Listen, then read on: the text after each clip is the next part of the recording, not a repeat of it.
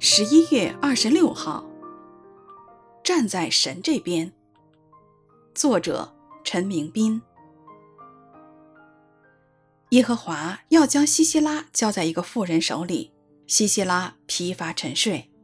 西百的妻子雅以取了帐篷的橛子，手里拿着锤子，轻悄悄地到他旁边，将橛子从他鬓边钉了进去，钉入地里，西西拉就死了。士师记四章九到二十一节。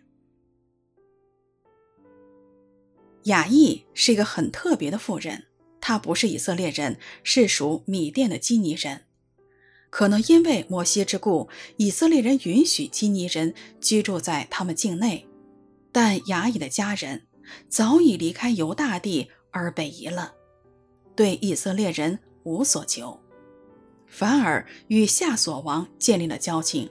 故此，雅以本应站在迦南人那边，然而雅以选择站在以色列人这边。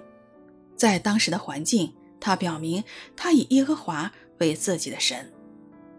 雅以亲手杀死了西西拉，作为一个妇人，就更不简单了。这不但表明他的勇敢，更向神表明了他的忠心。如果他等以色列人来下手了结这一十分疲乏的西西拉，岂不是一样吗？他亲手杀掉西西拉，不是因为他的残暴，乃是表明他以耶和华的敌人为他的敌人。因此，雅以得到了底波拉的称赞和祝福。